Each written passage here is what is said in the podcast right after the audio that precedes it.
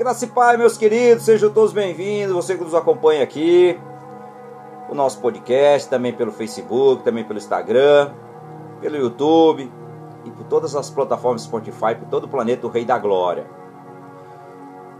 Que hoje Deus possa realmente trabalhar na sua vida grandemente, que Deus possa conceder graça na sua vida, que você possa realmente ser tocado pelo Espírito Santo de Deus, que essa palavra possa falar aos nossos corações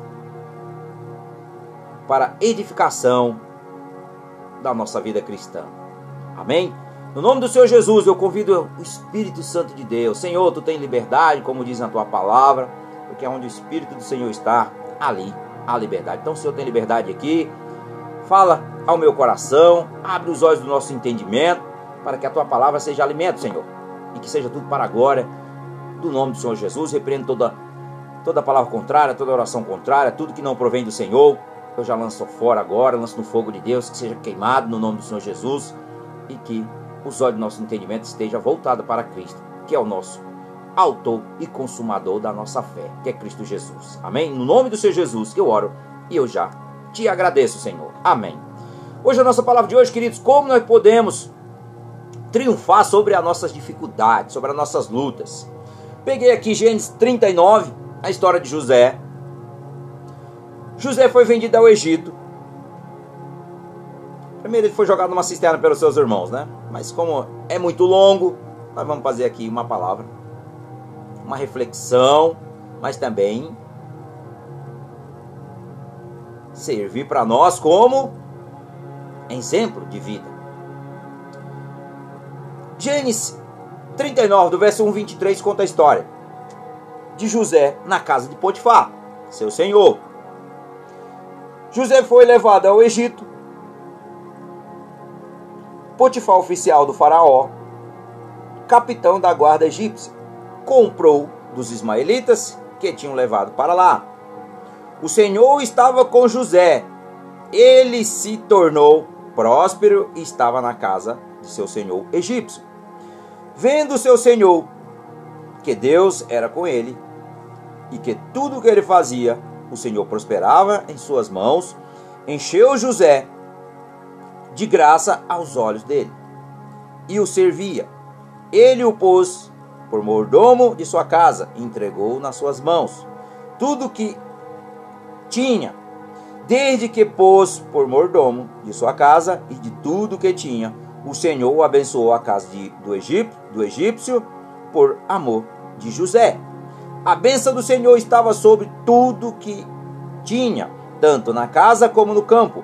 Assim Potifar deixou tudo que tinha nas mãos de José, de modo que de nada sabia do que estava com ele, e não, a não ser do pão que comia. Ora, José era atraente e de boa aparência. Depois dessas coisas, a mulher do seu senhor começou a cobiçar José e lhe disse: Deita-te comigo. Ele, porém, recusou e disse: A mulher do seu senhor, estando eu aqui, o meu senhor não se preocupou com o que se passa na casa e entregou nas minhas mãos tudo o que tem. Ninguém há maior do que eu nesta casa, e nenhuma coisa me vendeu senão a ti. Porque eis, porque és a sua mulher, como pois posso cometer este tão grande mal e pecar contra Deus? Embora ela instasse com José dia após dia, ele, porém, não lhe dava ouvido, mas se deitar com ela ou estar com ela. Certo dia ele entrou na casa para atender os seus deveres e ninguém da casa estava presente.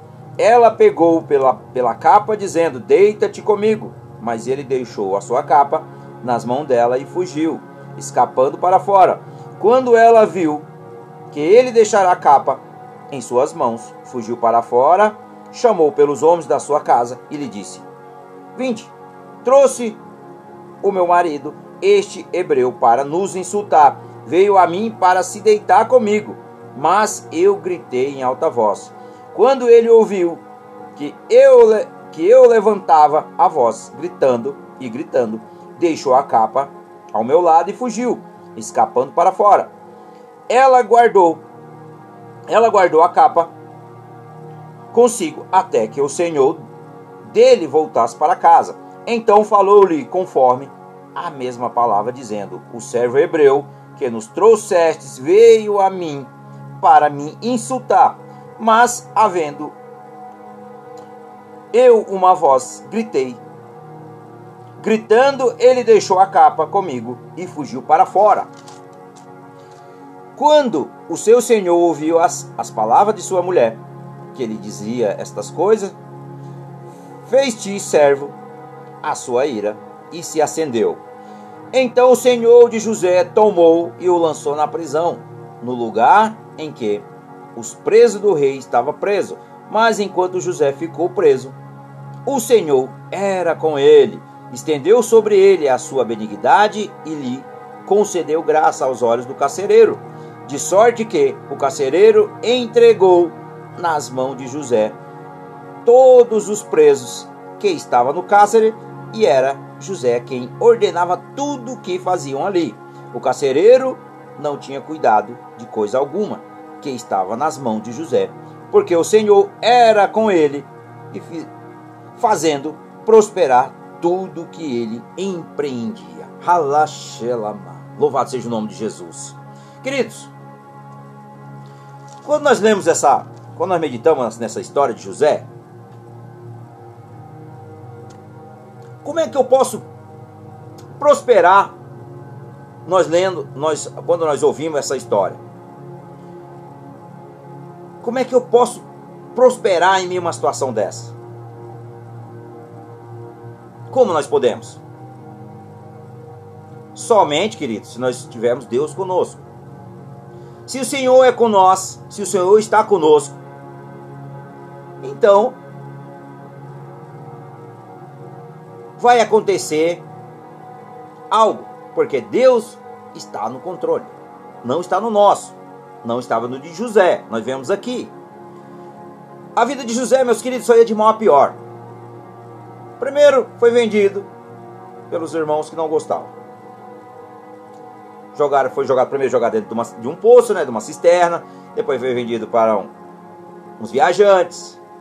Depois foi, foi vendido para Potifar. Depois foi acusado injustamente pela mulher do seu chefe, do seu senhor e depois foi lançado na prisão. Então, assim, a coisa poderia, não poderia ser pior. Mas olha,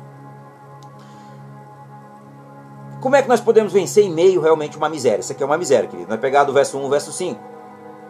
José não se contentou em simplesmente sobreviver. Ele não se contentou simplesmente em sobreviver. Ele realmente prosperou na adversidade. Ele prosperou. Nós vemos aqui que ele prosperou. José foi levado para um lugar onde ele não conhecia a língua ou costumes e foi feito como um escravo. Ele foi feito como um escravo. Mas olha, através de todo este sofrimento, José ele prosperou, que está aqui no verso 3. Também está aqui no verso 4. Também está no verso 5. No verso 6, no verso 8, no 22 e no 23. Então José ele prosperou. E ao invés de tornar-se amargo ou rebelde, né, ele poderia ter muitos motivos, ele teria motivo, digamos assim, se ele não tivesse realmente temor a Deus. Com certeza, era um garoto, ele era um garoto bem jovem. Então, assim, ele tinha temor no coração e ele amava a Deus acima de todas as coisas.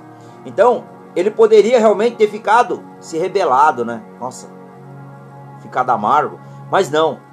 José tornou-se um mordomo trabalhador, produtivo, produtivo e também confiável. Foi isso que aconteceu com José. Pontifar podia ver a mão da benção de Deus através da vida de José. Veja como é que é. Porque nós temos um Deus, o nosso Deus, que é o Deus Altíssimo, Deus vivo, Deus Emanuel, que é Deus conosco, Jesus Cristo de Nazaré, o nosso Senhor, nosso Salvador. Quando nós temos um Senhor, nós temos um Pai que Ele cuida. E aqui nós vemos aqui o que Deus fez na vida de José. Então Deus justificou José e Deus justifica a mim e a você. Nós não precisamos se preocupar, meus queridos. Por mais que a situação seja desesperadora do que você está vivendo. José, ele não se desesperou. Ele confiava no Senhor e em momento algum ele se rebelou contra Deus ou contra as pessoas. Não. Ele simplesmente ele confiava que Deus era com ele. Ele sabia que Deus era com ele. Então José ele permaneceu. Mas olha, também ele sofreu também sobre os maus tratos. Nós estamos vendo aqui no verso 20 no, ao verso 23. José foi o que? Desturpado, mal compreendido e também maltratado por muitas pessoas. Quantas de nós já fomos maltratados? Mas nunca por Deus. Deus sempre esteve do seu lado e Deus sempre cuidou. Então, parece que José nunca se defendeu. Ou esperou a mulher de, de Potifar confessar. Primeiro, em vez de ele deixar a sua vida e destino nas mãos, sabe o que ele fez? Ele deixou nas mãos de Deus. Foi isso que ele fez. Em vez deles, ele ficou tranquilo e confiou a sua vida na mão do Senhor. Então, a presença de Deus não significa a ausência de inimigos, mas o triunfo sobre o homem que arma truques, armadilhas e problemas. Se nós lemos aqui em Jeremias, no, verso, no capítulo 20, no verso 11, a palavra do Senhor diz assim: O Senhor, porém, está comigo, como um poderoso guerreiro, pelo, pelo que os maus, pelo que os meus perseguidores tropeçarão e não prevalecerão, fracassarão e ficarão totalmente confundidos. A sua desonra jamais será esquecida. Aleluia, Senhor. Então o Senhor dos exércitos de anjos, nosso Deus, ele é fiel. Nós vemos na sua palavra. Então o Senhor confie a sua vida. Está passando por lutas? Confia. Aí eu não vejo saída. Confia. Ora mais. Busca mais a presença de Deus. Porque olha, queridos, é no impossível, é no impossível para nós que é possível para Deus. O impossível para nós é possível para Deus. Então o Senhor ele trabalha é na dificuldade. É na dificuldade que nós vencemos, mas não pelas nossas forças, mas pela força do nosso grande Deus, o grande e poderoso Deus. Ele é digno de toda honra e toda glória e ele luta por cada um daqueles que confiam e deposita totalmente a confiança nele. Amém? Glória a Deus. Então José ele foi realmente, queridos, passou por situações, mas olha, como nós vemos, não importa o que as pessoas fizeram com você. Não importa o que as pessoas fizeram com você. Ou disseram a respeito de você. Não importa. Ou pensava sobre você. Não. José ele triunfou com coragem, sabedoria e dignidade. Não importa o que fizeram para ele, ele não se preocupou, ele triunfou ali com sabedoria e com dignidade. Sabe por quê? Porque Deus era com ele. E se Deus é com nós, quem será contra nós? Está na palavra de Deus. Então, se Deus é por nós, meus queridos, descansa. Então, José ele triunfou em meio à dificuldade. Ele jamais saiu da presença do Senhor. E a companhia mais preciosa e de confiança nas nossas vidas é Deus. É o Senhor dos exércitos de anjos. Ele é fiel e ele é verdadeiro. Então foi isso. Foi exatamente quando tudo estava perdido. Parecia que estava perdido, na é verdade, quando nós lemos essa, quando nós meditamos nessa palavra. Mas a esperança se foi e a vida era triste. E José novamente experimentou a presença e a fidelidade de Deus. Em vez de enfrentar a miséria, o desespero e a morte, José encontrou uma explicação para sua libertação, uma razão para a sua existência e uma esperança para a sua libertação. Então, entenda os propósitos de Deus na sua vida. Talvez, meus queridos, eu não sei quantos de vocês estão passando por luta hoje. Eu passo por luta quase todo dia, mas eu tenho que glorificar o nome de Deus. Porque se você está passando por luta, é porque Deus vai te capacitar cada vez mais. Deus está te preparando algo melhor. E é assim que acontece. Se nós não entendermos, nós sofremos mais, porque aí nós começamos a reclamar e nós não podemos reclamar. Tudo na nossa vida tem um propósito. O maior problema que seja, tem um propósito. E nós só vamos entender lá na frente. E é assim que Deus trabalha no coração de cada um de nós. Amém? Então vamos agradecer por essa palavra. Que Deus realmente possa tocar no coração de todos os irmãos, que você entenda o propósito de Deus na sua vida e que seja tudo para a glória de Deus, para depois você contar testemunhos e glorificar o nome do Senhor. Amém? Senhor, meu Deus, meu Pai. Pai, nós queremos te agradecer por essa palavra. A tua palavra é boa, é perfeita e agradável. Tu és o Deus Todo-Poderoso, Criador dos céus e da terra. Perdoa o nosso pecado, te pedimos perdão. E no nome do Senhor Jesus, ó Pai, que nós oramos e nós já te agradecemos no nome do Senhor Jesus. Amém. Glória a Deus.